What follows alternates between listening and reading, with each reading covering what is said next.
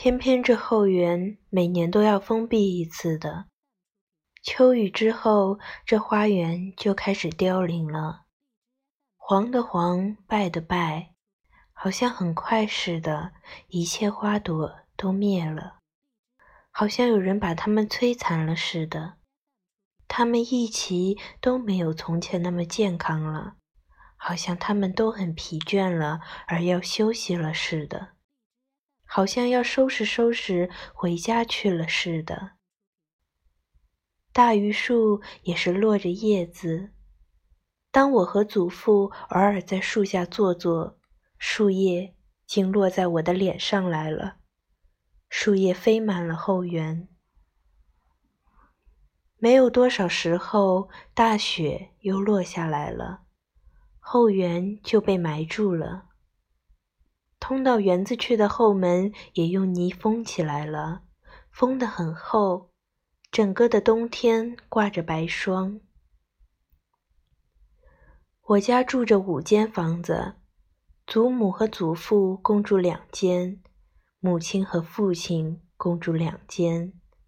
祖母住的是西屋，母亲住的是东屋，是五间一排的正房，厨房在中间。一齐是玻璃窗子、青砖墙、瓦房间。祖母的屋子，一个是外间，一个是内间。外间里摆着大躺箱、地长桌、太师椅，椅子上铺着红椅垫，躺箱上摆着杀猪瓶。长桌上列着座钟，钟的两边站着帽筒。帽筒上并不挂着帽子，而是插着几个孔雀翎。我小的时候就喜欢这个孔雀翎。我说它有金色的眼睛，总想用手摸一摸。祖母就一定不让摸，祖母是有洁癖的。还有祖母的躺箱上摆着一个座钟，那座钟是非常稀奇的。画着一个穿着古装的大姑娘，好像活了似的。每当我到祖母屋去，若是屋子里没有人，她就总用眼睛瞪我。我几次的告诉过祖父，祖父说那是画的，他不会瞪人。我一定说他是会瞪人的，因为我看得出来，他的眼珠像是会转。还有祖母的大躺箱上也尽雕着小人，尽是些穿古装衣裳的，宽衣大袖，还带顶子，带着翎子，满箱子都刻着，大概有二三十个人，还有吃酒的，吃饭的，还有做衣的。我总想要细看一看，可是祖母不让我沾边，我还离得很远的，她就说。可不许用手摸，你的手脏。祖母的内间里边，在墙上挂着一个很古怪、很古怪的挂钟，挂钟的下边用铁链子垂着两穗铁苞米，铁苞米比真的苞米大了很多，看起来非常重，似乎可以打死一个人。再往那挂钟里边看，就更稀奇古怪了。有一个小人长着蓝眼珠，钟摆一秒就响一下，钟摆一响，那眼珠就同时一转。那小人是黄头发、蓝眼珠，跟我相差太远。虽然祖父告诉我说那是毛子人，但我不承认他。我看他不像什么人。所以我每次看这挂钟，就半天半天的看，都看得有点发呆了。我想，这毛子人就总在钟里边待着吗？永久也不下来玩吗？外国人在呼兰河的土语里叫做毛子人。我四五岁的时候还没有见过一个毛子人，以为毛子人就是因为他的头发毛烘烘的卷着的缘故。祖母的屋子除了这些东西，还有许多别的。因为那时候别的我都不发生什么趣味，所以只记住了这三五样。母亲的屋里就连这一类的古怪古古怪玩意儿也没有了，都是些普通的描金柜，也是些帽筒、花瓶之类，没有什么好看的。我没有记住。这五间房子的组织，除了四间住房、一间厨房之外，还有极小的、极黑的两个小后房，祖母一个，母亲一个。那里边装着各种样的东西，因为是储藏室的缘故，坛子、罐子、箱子、柜子、筐子、篓子，除了自己家的东西，还有别人寄存的。那里边是黑的，要端着灯进去才能看见。那里边的耗子很多，蜘蛛网也很多，空气不大好。永久有一种扑鼻的和药的气味似的。我觉得这储藏室很好玩，随便打开哪一只箱子，里边一定有一些好看的东西：花丝线、各种色的绸条、香荷包、搭腰、裤腿、马蹄袖、绣花的领子，古香古色，颜色都配得特别的好看。箱子里边也常常有蓝翠的耳环或戒指，被我看见了。我一看见就非要一个玩不可，母亲就常常随手抛给我一个。还有些桌子带着抽屉的，一打开那里边更有些好玩的东西：铜环、木刀、竹尺、观音粉，这些个都是我在别的地方没有看到过的。而且这抽屉始终也不锁的，所以我常常随意的开，开了就样样似乎是不加选择的都搜了出去。左手拿着木头刀，右手拿着观音粉，这里砍一下，那里画一下。后来我又得到了一个小锯，用这小锯，我开始毁坏起东西来，在椅子腿上锯一锯，在炕沿上锯一锯。我自己竟把我自己的小木刀也锯坏了。无论吃饭和睡觉，我这些东西都带在身边。吃饭的时候，我就用这小锯锯着馒头；睡觉做起梦来，还喊着：“我的小锯哪里去了？”储藏室好像变成我冒险的地方了。我常常趁着母亲不在屋，我就打开门进去了。这储藏室也有一个后窗，下半天也有一点亮光，我就趁着这亮光打开了抽屉。这抽屉已经被我翻得差不多了，没有什么新鲜的了。翻了一会儿，觉得没有什么趣味了，就出来了。到后来，连一块水胶、一段绳头都让我拿出来了。把五个抽屉通通拿空了，除了抽屉，还有筐子、笼子，但那个我不敢动，似乎每一样都是黑洞洞的，灰尘不知有多厚，蛛网、蛛丝的不知有多少，因此我连想也不想动那东西。记得有一次，我走到这黑屋子的极深极远的地方去，一个发响的东西撞住我的脚上，我摸起来，抱到光亮的地方一看，原来是一个小灯笼。用手指把灰尘一划，露出来是个红玻璃的。我在一两岁的时候，大概我是见过灯笼的，可是长到四五岁，反而不认识了。我不知道这是个什么，我抱着去问祖父去了。祖父给我擦干净了，里边点上个洋蜡烛，于是我欢喜的打着灯笼满屋跑，跑了好几天，一直到把这灯笼打碎了才算完了。我在黑屋子里边又碰到一块木头，这块木头是上边刻着花的，用手一摸。很不光滑，我拿出来用小锯锯着。祖父看见了，说：“这是印帖子的铁板。”我不知道什么叫帖子。祖父刷上一片墨刷，一张给我看。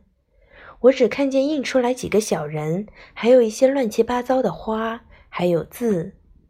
祖父说：“咱们家开烧锅的时候发帖子，就是用这个印的。这是一百吊的，还有五十吊的、十吊的。”祖父给我印了很多，还用鬼子红给我印了些红的。还有带缨子的清朝的帽子，我也拿了出来戴上。多少年前的老大的鹅翎扇子，我也拿了出来吹了风。翻了一瓶杀人出来，那是治胃病的药，母亲吃着，我也跟着吃。不久，这些八百年前的东西都被我弄出来了，有些是祖母保存着的。有些是已经出了嫁的姑母的遗物，已经在那黑洞洞的地方放了多少年了，连动也没有动过。有些个快要腐烂了，有些个生了虫子，因为那些东西早被人们忘记了，好像世界上已经没有那么一回事了。而今天忽然又来到了他们的眼前。他们受了惊似的，又恢复了他们的记忆。每当我拿出一件新的东西的时候，祖母看见了。祖母说：“这是多少年前的了？这是你大姑在家里边玩的。”祖父看见了。祖父说：“这是你二姑在家时用的。这是你大姑的扇子，那是你三姑的花鞋。”都有了来历，但我不知道谁是我的三姑，谁是我的大姑。也许我一两岁的时候我见过他们，可是我到四五岁时我就不记得了。我祖母有三个女儿，当我长起来时，他们都早已出嫁了，可见二三十年内就没有小孩子了，而今也只有我一个。实在的，还有一个小弟弟，不过那时他才一岁半岁的，所以不算他。家里边多少年前放的东西没有动过，他们过的是既不向前也不回头的生活，事凡过去的都算是忘记了，未来的他们也不怎样积极的希望着。只是一天一天的平板的、无怨无尤的，在他们祖先给他们准备好的口粮之中生活着。等我生来了，第一给了祖父无限的欢喜；等我长大了，祖父非常的爱我，使我觉得在这世界上有了祖父就够了，还怕什么呢？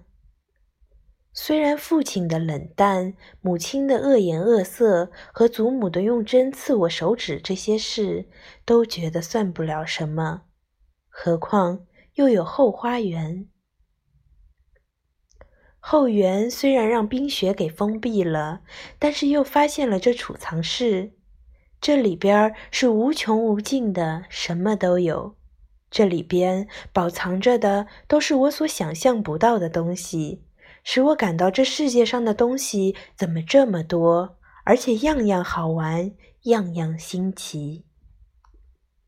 比方，我得到了一包颜料，是中国的大绿，看那颜料闪着金光，可是往指甲上一染，指甲就变绿了；往戈壁上一染，戈壁立刻飞来了一张树叶似的，实在是好看，也实在是。莫名其妙，所以心里边儿就暗暗的欢喜。莫非是我得了宝贝吗？